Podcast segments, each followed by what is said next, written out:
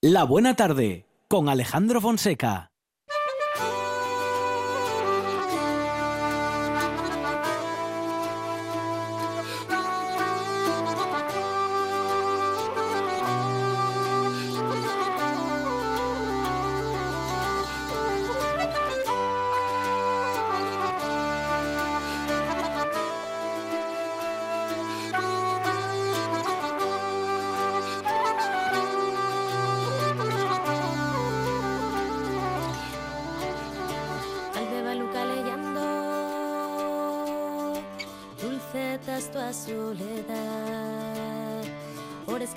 Descalces Sorrises muertes na ciudad Alborada de algún brano Vives nun tiempo mellor Señalda de unos huellos Güey, mira ese otro color. Promesas eternas, caricos en el alma. Y arimes acurruca alba. Sueños de otra vida, forgas en un instante. Y a la rume les cae tú.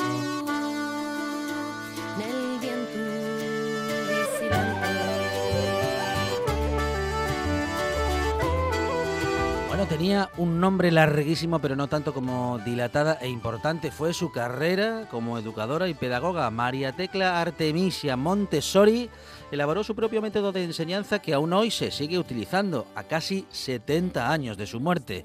Y del que sabe mucho la experta en maestras, que ya es una gran amiga de la buena tarde, Ana Campal, pedagoga. Ana, ¿qué tal? Buenas tardes. Hola, buenas tardes, Alejandro. Bueno, Ana, vamos a empezar esta sección, esta conversación sobre la educadora por excelencia, ¿no? Porque recordando siempre que tú estás buscando siempre maestra, ya hemos hablado de ello alguna vez, pero es que ahora centras tus pesquisas en una misteriosa mujer que aparece en una foto de Constantino Suárez. Sí, la verdad es que yo siempre estoy buscando, bueno, mm, perfiles eh, de maestras diferentes y vi esta fotografía del asilo Pola que sale una maestra enseñando a leer a una niña y bueno, la única información que tengo es la que aporta el Museo del Pueblo de Asturias que está hecha entre el 4 y el 5 de febrero de 1937 ahí en ese asilo Pola, que bueno, era donde fueron acogiendo a uno de los tantos orfanatos donde iban acogiendo a los hijos e hijas de los republicanos fallecidos.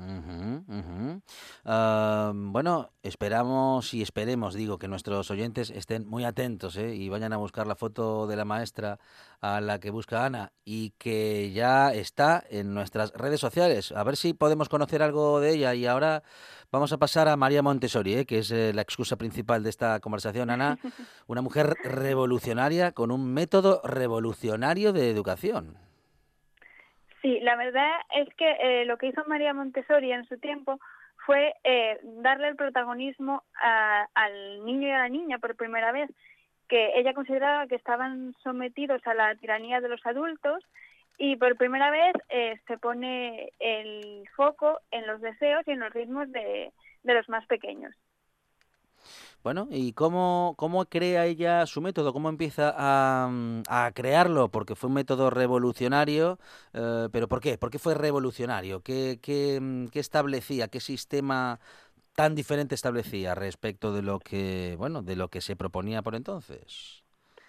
Ella, eh, además, bueno, además de pedagoga, eh, se formó como médica y fue la primera eh, doctora italiana.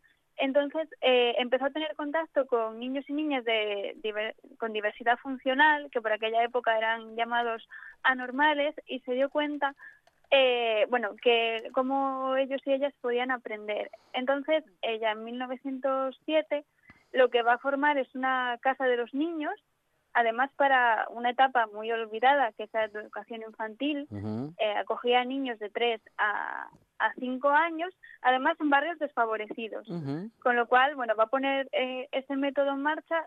Eh, primero se formó con grandes olvidados, que eran los niños con diversidad funcional, y luego va a ponerlo en marcha con eh, otros niños muy olvidados como los niños pobres.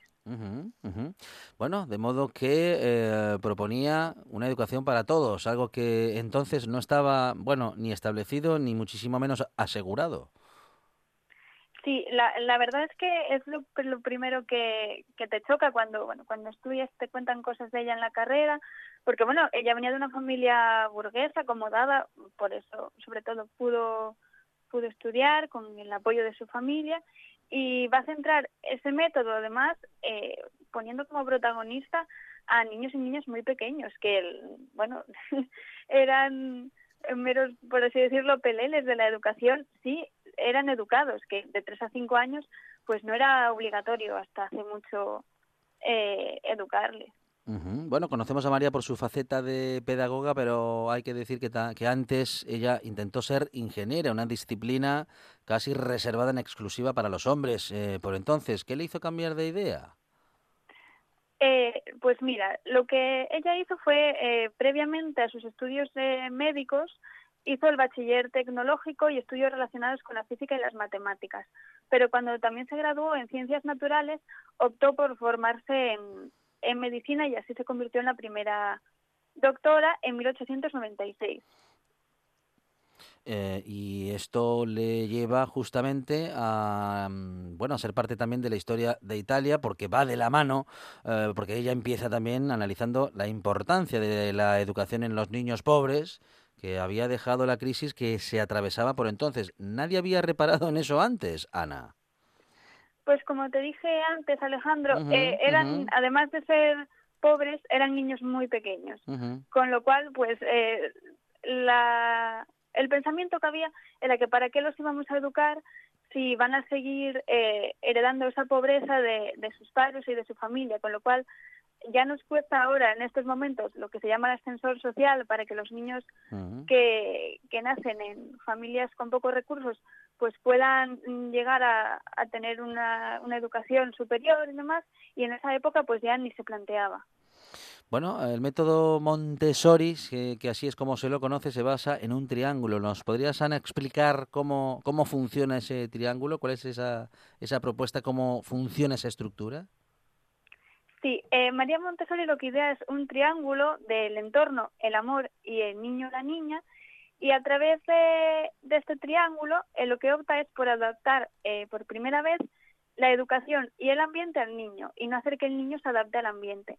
Entonces ella lo que empieza pues a idear muebles a la altura de los niños y de las niñas, materiales muy sensoriales con los que ellos puedan trabajar autónomamente porque además ella lo que quería era como fomentar el, autoaprendizaje de esas criaturas. ¿Y cuándo comienza a aplicarse ese método y con qué resultado, Ana?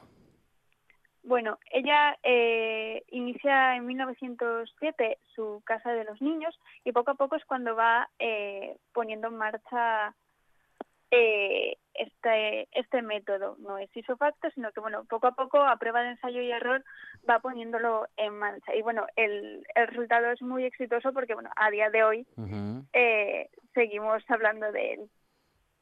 Bueno, María Montessori se especializó sobre todo en niños difíciles, rebeldes, en los que la educación eh, formal no, no funcionaba. Pero ¿es su método aplicable a otros niños que no estén en esas circunstancias, Ana? Sí, yo, por lo que he visto y lo que he estudiado, es un método muy bueno porque es aplicable a cualquier niño y a cualquier niña, sean cuáles sean sus características. Entonces, pues, niños con diversidad funcional, eh, niños que no tengan ningún problema a simple vista. Eh, es un método que, como se adapta a las características, pues puedes utilizarlo con cualquier con cualquier persona. Bueno, cuando llega el fascismo a Italia, las escuelas Montessori reciben ayuda de Mussolini, pero no todo eso se va, todo eso digo, luego se va a torcer. ¿Qué puntos de roce tenía María con il Duce? Eh, a Mussolini le llamó la atención, y es muy curioso, las escuelas Montessori porque eh, fomentaban la, la disciplina, y el autoaprendizaje.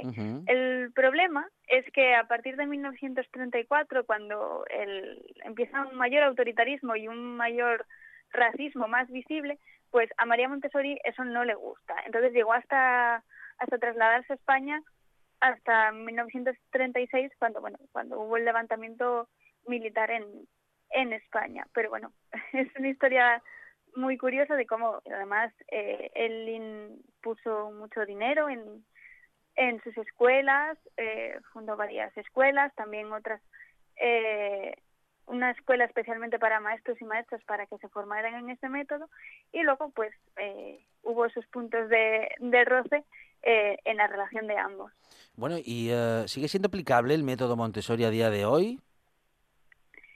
Eh, sí, y además estamos viviendo eh, en España, sobre todo, seguimos hablando de estos métodos porque nuestra herencia educativa proviene del franquismo. Entonces, estamos ahora todavía con la memorización, los libros de texto, y claro, estos métodos eh, no utilizan nada de eso. Entonces, sí que estamos viendo que es, está habiendo un boom enorme en- con toda esta metodología de la escuela nueva, pero también hay una gran mercantilización en relación a este método. Y bueno, estamos viendo, pues ah, sí que es verdad que hay juguetes que están adaptados y demás.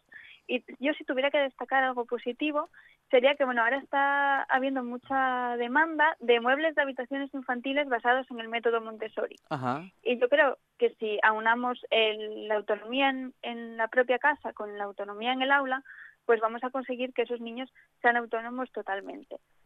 Pero bueno, sí que es verdad que, por ejemplo, hay juguetes que podemos fabricar nosotros y nosotras con, con el alumnado y, o con nuestros hijos, en el caso de que los tengamos, y que no hace falta comprarlos. Bueno, y en general, Ana, como, como pedagoga, ¿qué dirías que ha supuesto bueno, esta extraordinaria mujer para tu formación, por ejemplo?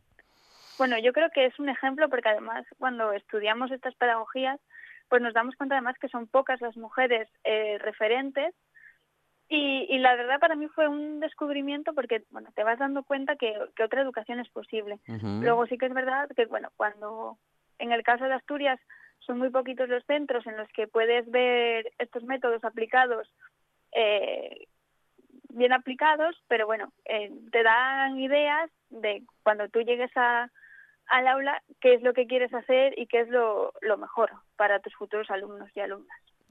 ¿Y cómo aba- acaba, Ana, la vida de María Montessori? Bueno, ella muere eh, con 81 años en los Países Bajos y de ahí yo creo que viene, bueno, pues en, en todo lo que es los Países Bajos, Finlandia, eh, estos métodos están aplicados, bueno, eh, no tienen otra metodología más que estas pedagogías activas, con lo cual eh, que ella haya estado pues, no solo en Italia, sino también en, en otros países, eh, esto es un ejemplo de cómo eh, ella va llevando esos métodos hasta que en el norte de Europa pues están siendo aplicados eh, como una, la pedagogía ordinaria de, de estos países. Bueno, recordamos a nuestros oyentes que pueden ver la foto de otra maestra grande, seguro, como María Montessori, pero esta vez anónima, al menos por ahora, en nuestras redes sociales y con ello ayudar a Ana en su investigación, que avanza, bueno, que avanza bien, Ana, ¿no? Sí, a pesar de la pandemia estamos avanzando, lo, voy avanzando lo que puedo, voy adaptándome a la situación y bueno, como tenemos esa tenemos una prórroga porque estos dos meses y medio o tres no, no hemos podido hacer nada, con lo cual no nos van a contar, vamos a contar con ellos en el futuro, así que es estupendo. Es Ana Campal, pedagoga, y con ella hoy hemos estado en el Mujeres en la Historia recordando la figura de María Montessori, una grande para la educación que todavía hoy sigue dando que hablar. Ana, muchísimas gracias y un saludo desde la buena tarde. Muchas gracias a ti, Alejandro, un beso. Hasta luego. Hasta luego. Ahora en RPA puedes rebobinar cuando quieras. Rebobinar cuando quieras. Accede a www.rtpa.es y disfruta del servicio a la carta de RPA. Toda nuestra programación donde quieras y cuando quieras. Buenos días, Asturias. Comenzamos jornada de martes. RPA, la radio autonómica. La radio autonómica.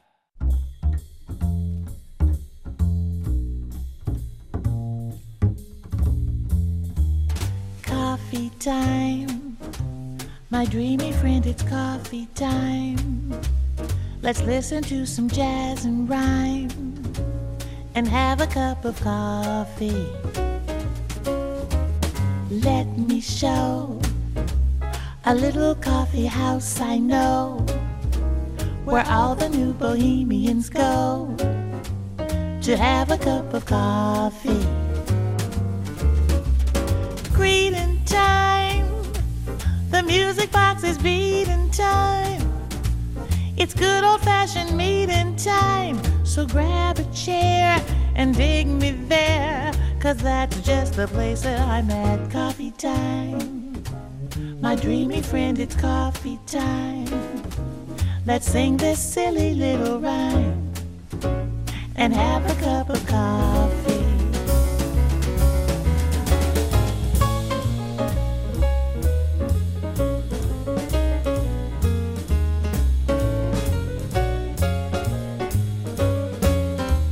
Café para Dos vamos a charlar con un tipo reflexivo, analítico, con un indudable compromiso social. Y es un placer saludar al escritor Pedro Antonio Curto. Pedro, ¿qué tal? Buenas tardes. Buenas tardes. Bueno, Pedro, bien. eh, bienvenido, ¿eh? bienvenido a esta buena tarde. Lo primero es lo primero y hay que, hay que preguntarte, claro, y queremos saber por, bueno, pues por este tiempo tan particular, cómo, cómo lo has vivido mm, en, en lo personal y en lo profesional. Bueno, pues bastante, con bastante incertidumbre como cualquier ciudadano y también, bueno, pues viendo un poco, tanto por cuestiones personales como por en general lo que estaba, nos está sucediendo a todos, es embarcada por la enfermedad, ¿no? La enfermedad tanto dentro como fuera, entonces, de una forma un poco peculiar. Bueno, ¿y has escrito, has logrado escribir mucho o estaban los, eh, los ánimos y el cuerpo para, para otras cosas? Sí, generalmente he estado escribiendo bastante, ordenando cosas, ideas, eh, documentándome también bastante. Sí, he estado aprovechando un poco el tiempo, sí. Pedro, dicen los que te conocen, tus lectores, que manejas de maravilla la ambientación erótica y político-geográfica en tus obras. Bueno, pues lo intento como, mínimo. Si, si lo dice alguien, pues me parece bien. Eh, y, y- estás de acuerdo con esa definición? Eh, bueno, eh, en tus eh, historias abundan estas, eh, bueno, en fin, estos lugares. Sí, generalmente me interesa bastante, bueno, no el erotismo al uso, a lo mejor, quizás Ujú, más hedonista, sino un erotismo más de, de búsqueda de contemplación, de deleitación, si quieres, eh, de profundizar un poco en, en eso que llaman el eros, pues, y también, bueno, lo de geográfica, lo político, yo creo que toda obra es política, ¿no? En el fondo, ¿no? Incluso la, la que menos política es a veces es la, es la más política. Sí, sí. Y, bueno, sí, me gusta tratar esos temas. Pedro, eh, ¿crees que justamente mm, esa, esa conciencia, ¿no? de que todo es política y de que las ideologías, mm, bueno, en fin, están en prácticamente todos nuestros actos o que las cuestiones ideológicas pueden estar en, mm, todos nuestros actos, es una conciencia, vamos a decir que poco habitual o que se está perdiendo un poco? Sí, bueno, eh, generalmente es un, a mí me hacía gracia hace poco que escuchaba a un político decir que no había que, que se estaban aplicando precisamente con el tema de la pandemia cuestiones, se estaba aplicando ideología. Bueno, eh, la ciencia es ideología, ¿no? Eh, No hay ciencia sin ideología.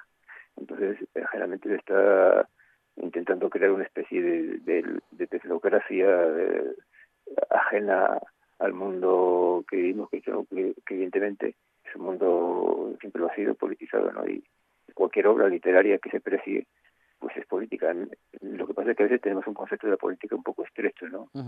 Eh, La política no solo es la política en sí, como, tal como entendemos los partidos, las instituciones y tal, sino es todo el conjunto de, la- de la sociedad y lo como vivimos.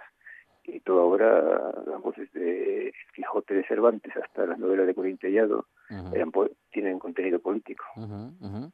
Y eh, ese contenido político mm, eh, por parte de sus creadores, escritores y escritoras, bueno, has, has nombrado dos bien distintos, eh, pero en todo caso, mm, no, no- no sé yo si todos los autores y autoras están pensando en eso o simplemente, mm, en fin, escriben una historia sin pensar demasiado en ese tipo de cosas, sin pensar, mm, bueno, en las consecuencias o en el, en el mensaje que al final también encierra, aunque no sea lo principal. Pero que la no hable estrictamente político, puede hablar de, amor, de, erotismo, de- puede ser incluso de humor, pero evidentemente tiene, tiene un contenido político, ¿no? Porque eh, cualquier ciudadano, en principio cualquier ciudadano es político, es decir, el momento que tú vives en la sociedad eres político, otra cosa es que tengas una conciencia política, tengas una ideología determinada, o te importe más o te importe menos, evidentemente a no ser que vivas en el monte y estés ajeno a la sociedad, es político. Entonces el, el escritor aún más, porque lo que el escritor fundamentalmente lo que tiene que tener es mirada. El escritor no suele aquel que cuenta historias o aquel que escribe mejor o peor, es aquel que tiene una cosmovisión del mundo, otra cosa es que la tenga muy definida o poco definida. Y esa cosmovisión se aplica a la historia que, que está escribiendo, incluso aunque sea, como decía, que está más ligada al sentimiento, ¿no? Ujú, se da dentro de un mundo, de un modelo de sociedad, de, de una manera de ser, de pensar, que la política más o menos influye. Ya digo, en el concepto más amplio de, de lo que de lo que sería la política, que sería dirigi- que sería la polis, Ah, de de.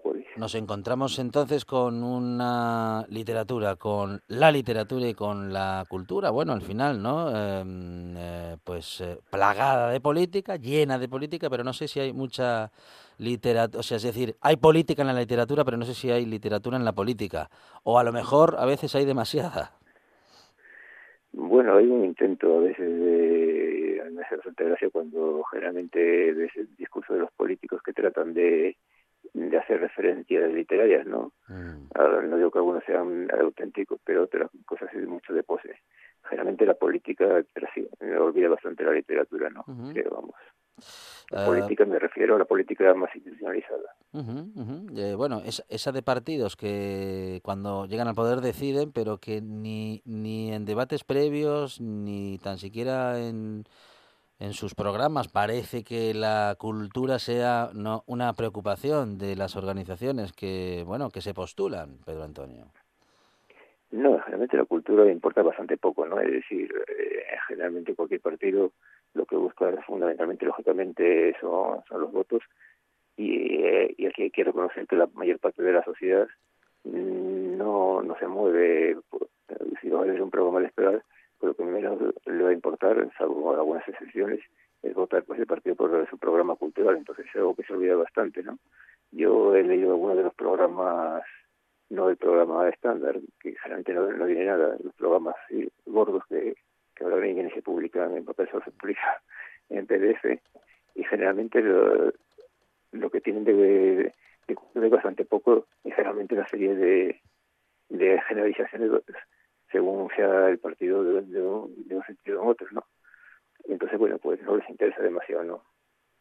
Como buen escritor, eres buen lector y como buen lector seguramente te gusta visitar librerías, museomear, ver con qué te encuentras, eh, algo que ahora mismo parece que nos, se nos está vedado. ¿Lo vas a echar de menos, Pedro Antonio? Ojalá que no, que no dure para siempre, ¿no? Ahora ya más o menos se está empoderando un poco y entrar, ¿no? Con limitaciones, pero bueno, sí lo echo de menos, es una cosa que me gusta mucho visitar la librería, ver que, que sale, tocar tocar los libros, to- todas esas cuestiones y ahora realmente, bueno, yo ya he vuelto a una librería y la verdad es que te sientes un poco extraño, ¿no? Tienes que ir con la mascarilla, tienes que lavarte las manos, no puedes tocar los libros, es decir, es, es una cosa que, que la verdad, lo de la nueva normalidad no, no me gusta demasiado, ¿no? Espero que, bueno, vaya cambiando, se pueda cambiar en el plazo más breve posible. Bueno, Pedro Antonio, ¿te gusta y ma- o más que te gusta, te encanta Portugal y te sigue emocionando Grandola Vila, Vila Morena? Sí, yo creo que es un- prácticamente la última gran revolución que ocurre en Europa. Una revolución además pues pacífica, ¿no? Y una revolución muy atípica, ¿no? Sí, porque generalmente el papel de los militares eh, históricamente en la mayoría de los, de los casos ha sido negativo y aquí una parte de, ese ejército ah, se lanzó a, a defender, a sacar al pueblo y derribar la dictadura, ¿no? y esa canción, pues bueno, siempre me emociona, ¿no? Es verle, verle es un poco, aun- aunque ya por edad yo no lo hubiese visto en directo, pues sí, me emociona bastante, esa es de mis canciones. ¿Y qué, qué, qué emociona de esa revolución, Pedro Antonio?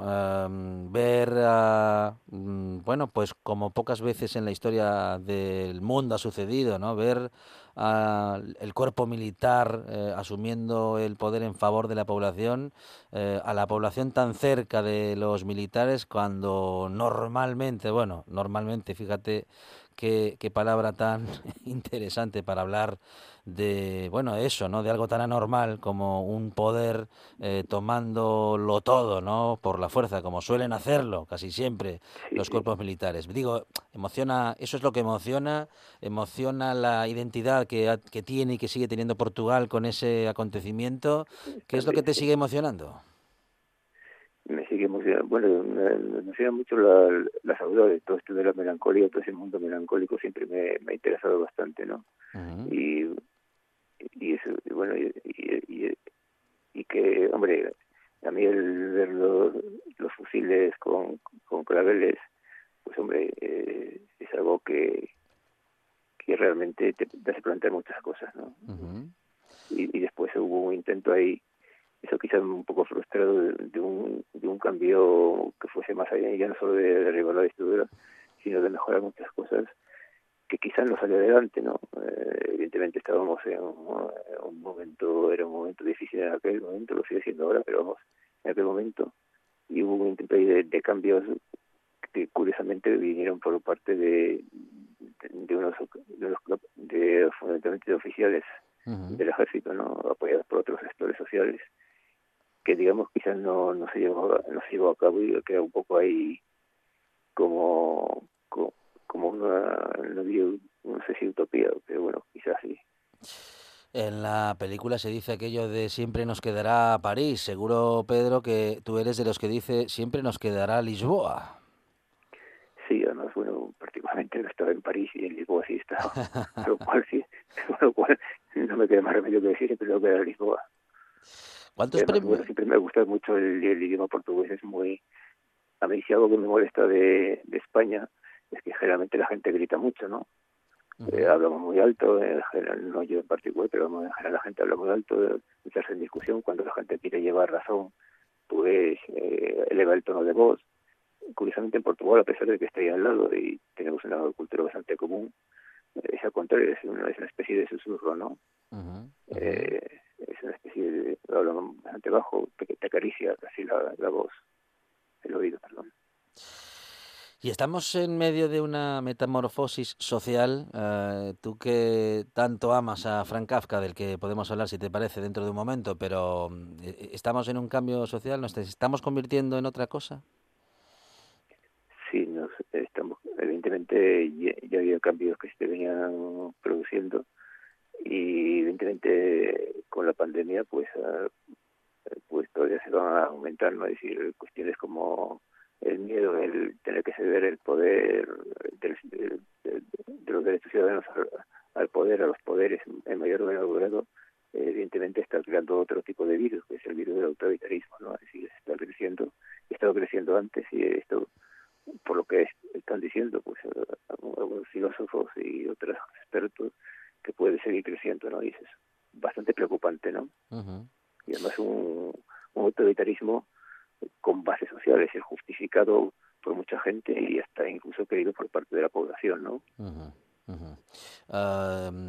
¿Ves entonces eh, cierto mm, cierto autoritarismo oculto en algunas decisiones o, eh, o, en la propia sociedad que se vigila a sí misma y entre los propios ciudadanos?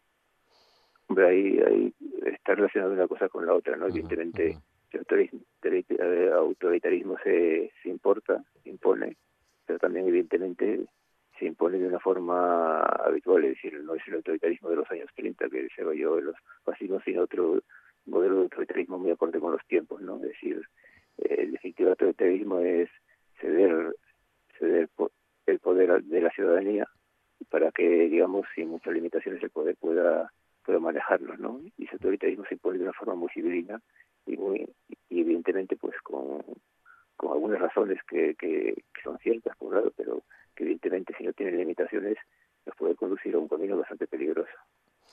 Bueno, estamos en este Café para Dos hablando con Pedro Antonio Curto. Estamos hablando, mm, bueno, de muchas cosas, ¿eh? porque cuando se tiene una conversación con un escritor, escritor como Pedro Antonio, se pueden tocar todos los temas y, por supuesto, el, nuestro día a día, este tan particular en el que estamos inmersos y del que, bueno, muchos quieren salir, pero yo no sé ya si esto será posible, Pedro Antonio, porque las consecuencias de, mm, en fin, de esta crisis sanitaria, mm, que devenida, claro, al final en una crisis económica y que esperemos que no sea una crisis social también, eh, aunque me parece que esta última parte, en parte, será también inevitable.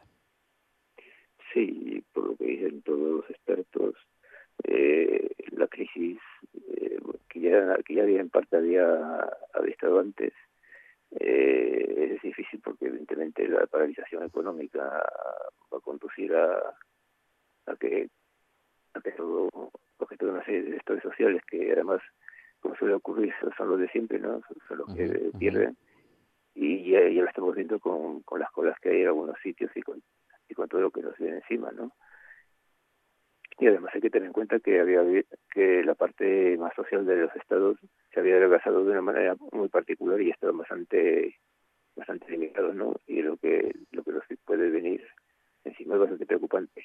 Y además yo creo que sinceramente va a ser muy difícil vivir en una ciudad totalmente ascéstica en un mundo ascéstico no el mundo el, hombre hay que aceptar que hay que hacer cosas porque no no queda no queda más remedio pero un mundo totalmente ascéstico para mí es inimaginable, ¿no? Es decir, hasta qué punto puede aguantar. Es decir, podemos estar mucho tiempo, bueno, manteniendo la distancia social, manteniendo la, las famosas mascarillas, todo esto, toda una serie de cuestiones que, que mucho de nuestras, de, nuestras actividades.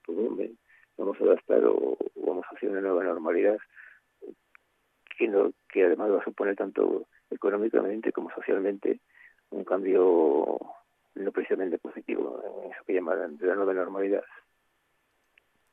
¿Cuántos premios literarios atesora Pedro Antonio Curto? Y en todo caso, eh, también queremos saber si esos reconocimientos um, son buenos para la, a la hora de encontrar editorial o de que los periódicos eh, los tengan en cuenta. No sé cuánto es de importante para un escritor esos reconocimientos o, eh, en todo caso, cuánto lo son para Pedro Antonio Curto bueno, son un medio nada más, ¿no?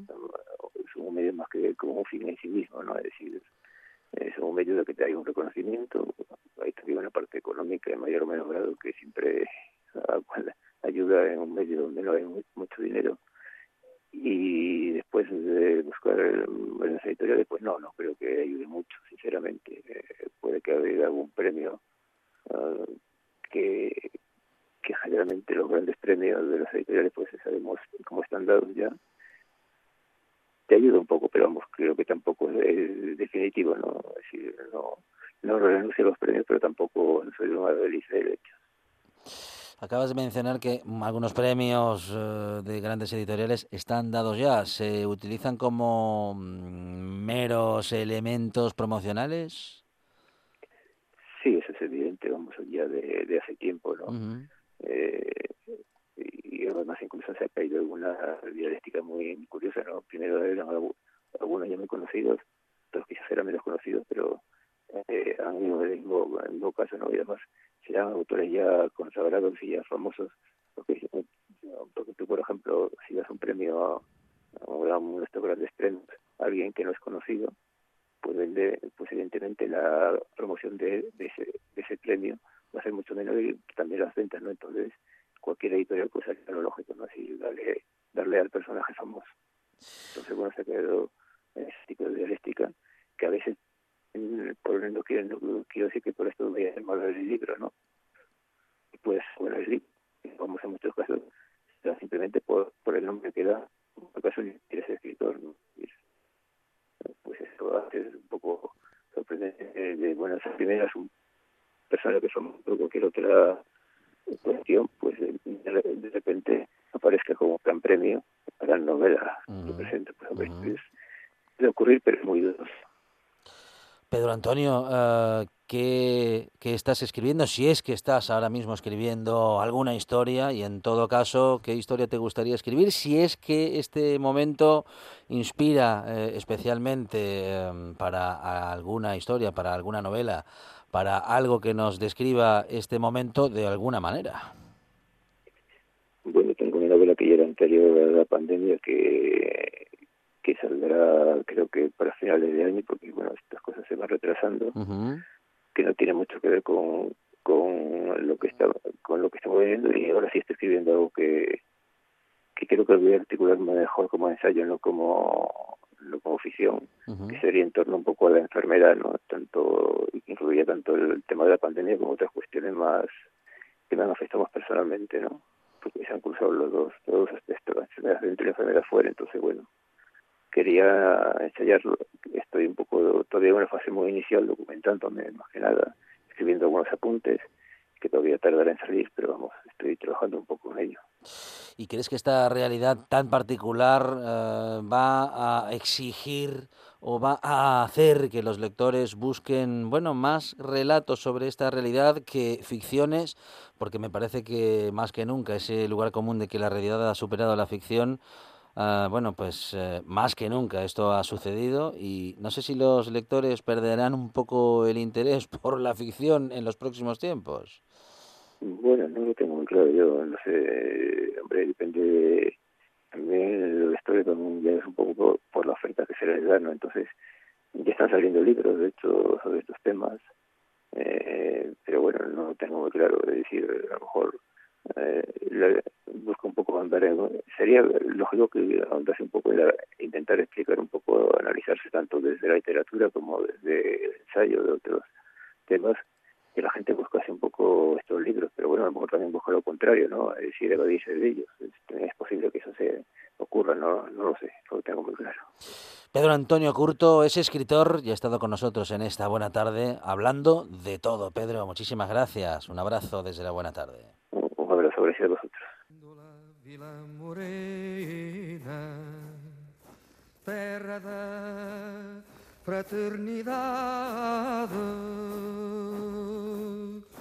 O povo é quem mais ordena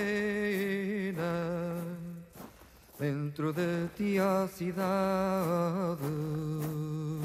Dentro de ti a cidade. O povo é quem mais ordena.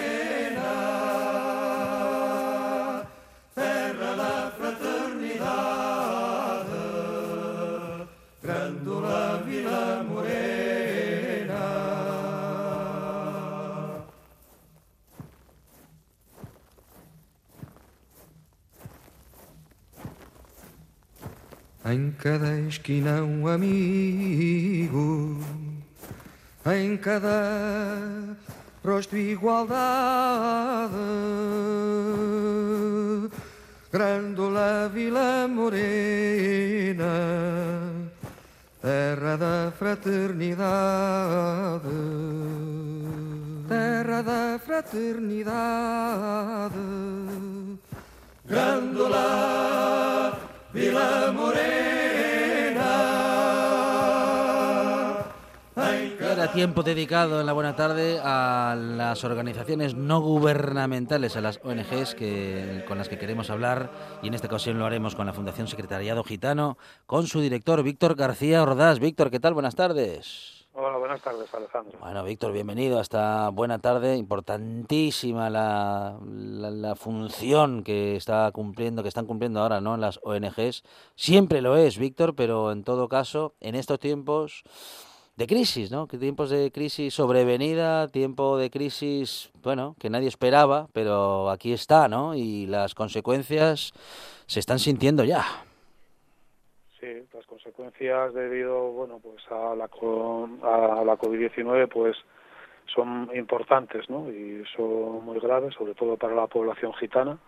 Estamos hablando que una población que en su mayoría, pues está en situación de riesgo de pobreza y de exclusión social, pues se ha agravado, ¿no? Con la COVID-19 y en ese sentido nosotros que hemos mantenido una relación muy directa eh, con prácticamente 700 familias, que con una encuesta sobre todo para conocer eh, las consecuencias de esta situación, bueno, pues eh, ha sido muy alarmante, sobre todo una necesidad muy vital que es la alimentación. Un 43% situaban problemas para adquirir alimentos, problemas económicos, ¿no? Porque sobre todo eh, hay mucha población que se dedica a la venta ambulante y se ha perdido bueno pues esa actividad económica ¿no? por el confinamiento situación especialmente complicada la de este ah, esta actividad que acabas de mencionar Víctor porque muchas veces cuando no en casi todos los casos es una, una actividad no arreglada que claro que no obtiene ningún tipo de compensación si, si se deja de hacer, pero que efectivamente, ¿no? Y hablando de esa realidad, muchas personas han tenido que dejar esa actividad y por tanto se han quedado sin su sustento o al menos sin uno de los principales.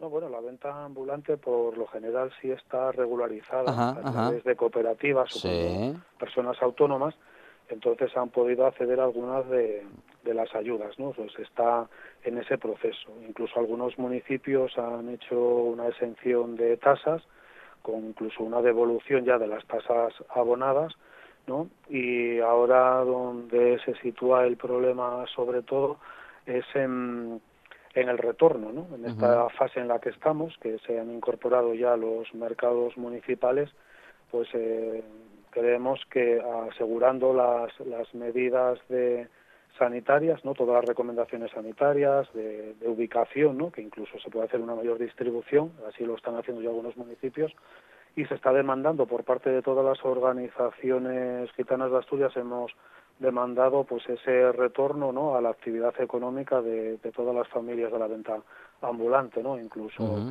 las propias cooperativas y incluso uno, un sindicato de recién constitución de vendedores ambulantes así así lo plantean y lo están negociando con los ayuntamientos ¿no? para que haya ese retorno. Um, eh, Víctor, también eres presidente de la Red Europea de Lucha contra la Pobreza y la Exclusión. Los gobiernos europeos están eh, en, en, ese camino eh, para vencer de una vez por todas a la pobreza y a la exclusión social, para, en fin, al menos lograr desestructurarla como parece que lo está logrando ¿no? en algunos países. Bueno, solamente Alejandro, matizarte que en estos momentos ya no soy presidente, lo fui, ahora vamos, participo en la Junta Directiva como, como secretario, estoy en, como presidente de la mesa del tercer sector del Principado de Asturias y después, bueno, es un, tema bueno relacionado con la COVID, pues eh, lógicamente es de nivel europeo, ¿no? con lo cual tiene que desarrollarse acciones de, de compensación, lógicamente, ¿no? para poder afrontar ¿no? y acciones de solidaridad también, ¿no? incluso bueno, las recomendaciones de la Organización Mundial de la Salud en cuanto a, a la movilidad, ¿no? el cierre de fronteras también afecta y después lógicamente de cara a las políticas sociales pues es un momento donde tiene que haber también pues como digo acciones de compensación, lo mismo que lo hay a nivel estatal para las comunidades autónomas, ¿no? y después también en el caso de la población gitana, pues estamos en el último año del desarrollo de la estrategia europea para la inclusión de la población gitana, ¿no? y también es el último año para, para la estrategia española, y entonces hay que evaluarla y se deben de redefinir objetivos, ¿no? Y sobre todo porque se debe de combatir muchísimo el antigitanismo que, existe aún desgraciadamente en nuestra sociedad. En Asturias también es necesario que, que se planifique y de hecho así ya hay un primer borrador que se finalizó con la participación de todas las consejerías del gobierno del Principado de Asturias, con las organizaciones sociales, sobre todo las vinculadas a, a la comunidad gitana, ¿no? Y mm, creemos que la estrategia asturiana se debería ya aprobar en el 2020 con un carácter de, medio plazo, ¿no? Y esa intervención integral para dar respuesta pues a los problemas de desigualdad en muchos ámbitos, como en el educativo, en la, en la vivienda, en el acceso al empleo, ¿no? Eh, en la salud, ¿no? Por eso se necesitan medidas de carácter integral y de hecho ha quedado evidenciado ahora mismo con la crisis no sanitaria para la población escolar toda esta brecha digital, ¿no? Es decir, las familias carecen por lo general de, de medios informáticos, de conectividad de internet, con lo cual el seguimiento para pues en esta última etapa del curso escolar pues ha estado muy mermada la participación de este alumnado que ha presentado dificultades y las ONGs en ese sentido no solamente nuestra fundación sino todas no desde Cáritas Cruz Roja Mar de Niebla bueno puedo nombrar muchísimas más Escoación hemos facilitado a, a ese alumnado que no solamente es el gitano sino el que tiene dificultades de, de, escolares de conectividad y de medios informáticos pues de llevar los apuntes, los deberes, las, las tareas a los domicilios, a los buzones, ¿no? Para que pudieran seguir, ¿no? Y facilitando también los medios, ¿no? Porque ahí también se ha insistido muchísimo por parte de los ayuntamientos y de la Consejería de Educación de superar la brecha digital, sobre todo priorizando en, sexto de primaria, cuarto de la ESO y segundo de bachiller, ¿no? Entonces, esa labor complementaria entre las administraciones y, y las ONGs eh, está siendo fundamental para responder a, a la COVID-19. Es Víctor García Ordaz, eh, integrante de la Fundación Secretari Secretariado Gitano, una de las eh, ONGs que trabaja y que ha seguido trabajando sin parar, porque claro, ahora se necesita de su mm, articulación y de su trabajo más que nunca. Víctor, muchísimas gracias eh, por esta conversación y también por el trabajo que seguís haciendo y que, claro, vais a seguir haciendo, como siempre, con la misma pasión y la misma entrega. Un abrazo, un saludo desde la buena tarde. Un abrazo, Alejandro. Alejandro, muchas gracias también por la buena tarde, porque nos planteáis estos espacios ¿no? de visibilidad también y de participación que, que son muy importantes, claro. Para eso estamos, compañero. Un abrazo. Vale, un saludo. En toda Asturias. En toda Asturias. RPA. Esta es tu radio.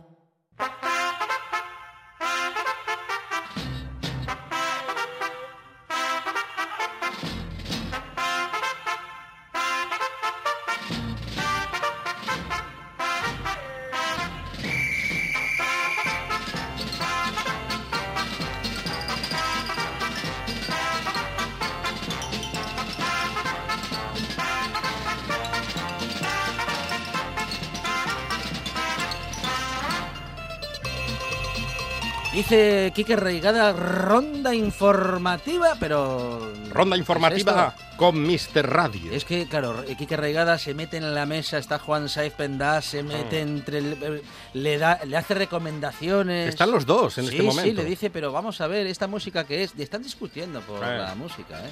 Claro, Quique Reigada mm, defiende la música disco y Juan Saiz no. Eh, El rock and roll. Eso es, el rock and roll y demás, porque además tiene una manía, Juan Saiz, con, los de, con la ¿Cómo década que, de los 80. ¿Cómo que una?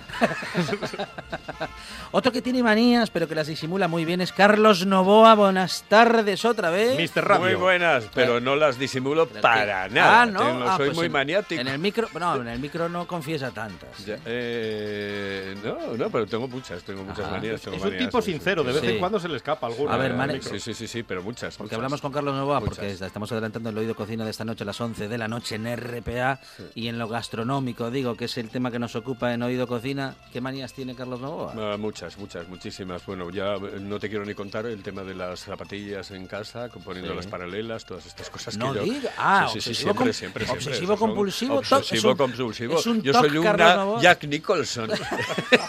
Yo o sea que a Jack Carlos. Novoa, Jan Nicholson, en Eh, eh, Mejor claro, Imposible, claro. dice, pero ¿qué problema hay con lo que hace este señor? Es completamente normal. Claro, lo de saludos cordiales, tengo que decirlo, hombre. Hay alguna vez que se me escapa Sí. el no decirlo por algo, pero tengo que decirlo Y por está dándole vueltas en el Eh, programa. exactamente. ¿Superstición? Después, mira, Un poco de eh, eh, superstición yo no también. soy, no soy un beato, no soy un beato, Sí. pero hay a, veces que se me escapa santiguarme.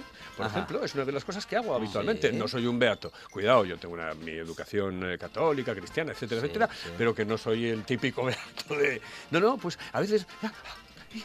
Es como los futbolistas cuando salen. Y entonces, bueno, pues lo hago. Se Yo qué sé, persigna. 20.000 cosas. Y Eh, dice, "Ay, eh. tú eres tonto, estás Y todo el, el día haciendo y el tonterías". saludos cordiales es superstición, O sea, para que salga bien el programa. saludos cordiales es y, que un- me y quedo un de... cierto homenaje. Es un homenaje, pero sobre todo, pues, eh, eh, no sé, el seguir la... Es como una marca de la casa. Es decir, García lo ha hecho Sí, hasta sí, un momento, sí, nos- sí. yo lo hice siempre Mm, y lo mm. seguiré haciendo. Saludos cordiales me parece perfecto, además, perfecto. Ahí estamos hablando, ya estamos hablando de, mire, estamos hablando de gastronomía, de oído cocina y ahora ya estamos hablando de estilo en comunicación. radio. Que eso es una cosa que se consigue con muchos años de trabajo bien hecho, Carlos Novoa. Bueno, pues, no sé si bien hecho, pero por lo menos muchos años de trabajo sí. Muchos años de trabajo, la verdad, es que he estado ya yo creo que toda la vida cerca de un micrófono, aunque hubo algún momento en el que pude estar un poco alejado, pero en líneas generales siempre el micrófono, si no era de radio, era de doblaje y si no de otras cosas, de grabaciones de vídeos, etcétera. ¿Por qué cree que los guionistas de, de La Buena Tarde llaman a Carlos Nova a Mr. Radio? Ah, claro. Hombre. Sí, dicen así. Oye, por cierto, ¿quién- no- no- lo presentaréis algún día, ¿no? Al guionista que os hace todo No esto. quieren entrar. Los guionistas no a, quieren veces, entrar. a veces ni vienen al trabajo. Son Sí. Aquilino, Ramírez y la nueva incorporación que es muy de, de sidrería, que es el Parrochu. Eso es. Sí, canela. canela. Canelita fina. Ah, cane- canela, con canela. ¿Va a hacer algo con canela a algún invitado en el oído cocina esta noche? No, esta noche, mira, esta noche tenemos eh, a un tal Fonseca. eh, Ah, sí, ese. Ah, no triste sabe y sola. Me suena. Triste, triste y sola se queda el Fonseca. No sabe hacer nada con canela. Eh, después tenemos a David Castañón. eh, ah, pues bueno, de menos mal que hay alguien que sabe. eh, el hombre más repugnante Sale hasta en del la mundo. sopa, Sí, David sí. Castañón. El hombre más repugnante del mundo. Y a Wilkin. Wilkin es uno no, de no, los el hombre tipos- más repugnante del mundo es David David Rivas. Rivas es el super David repugnante. Rivas, es el super, es el presidente de Sí, la asociación, sí, ¿no? sí, sí. Pero bueno, este es el No, de hecho no es el presidente de puro repugnante que es, no, Ah. no acepto el cargo. dijo, no, yo No, pero no". este sí, este está en, en la junta directiva sí, de repugnantes. sí, sí, David sí. Y después tenemos a Wilkin, eh, que si fuese inglés y fuese hijo de otro Wilkin, sería Sí. Wilkinson, que Ajá. también es...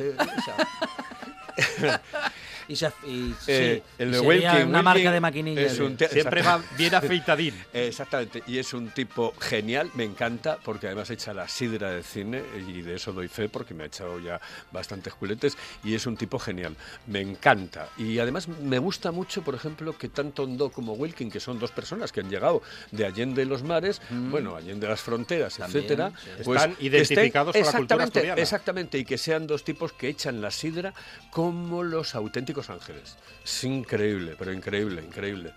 Eh, Wilkin está en la sidrería Avenida, que está aquí. Eh, Sí. Hondo en el Mayu. Mm, Eh, mm, en el son- Infazón. exactamente, son es. dos sidrerías eh, en Gijón, pues eh, potentes, potentes. Y el oído cocina tiene, mm, bueno, siempre contenidos potentes en los, bueno, salvo salvo por un integrante de tertulia hoy que es un servidor. Eh, que por cierto, me te- otra vez me tengo que quedar hasta las 11 de la noche. en el- Sí, Bueno, hombre, eh, Me, once y me- media. me puedo escapar un No. poquito. Voy a ¿Puedo ir a picar algo y volver? Tortilla de Eh, patata, sin ningún seguro. tipo de... Mira, Sí. te puedes ir a la, a la avenida, Sí. eh, que Ah, mire. además hoy hace bueno. Ah, Mañana dan ya ah, tormentota. Me voy, me voy a la avenida. Que me echen un Sí, culín o echas- dos. Exactamente. Y o, de tortilla. o los que caigan y me traigo a Wilkin. Exactamente, y te Ahí traes está. a Wilkin directamente para acá, Muy sin bien. ningún tipo de problema. ¿eh? Hoy a las 11 de la noche, Carlos Novoa. Es que si lo digo yo, no, no, no, no queda igual. Oído cocina. Ahí está, hombre, no, no hay comparación. Con Carlos Novoa, Mr. Radio.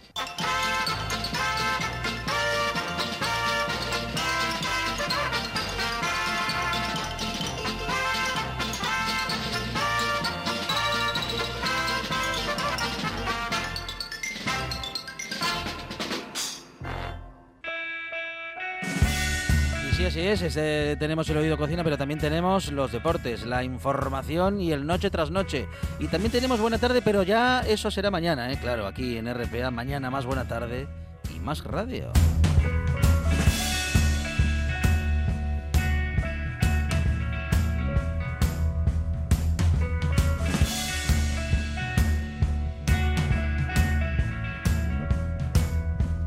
You're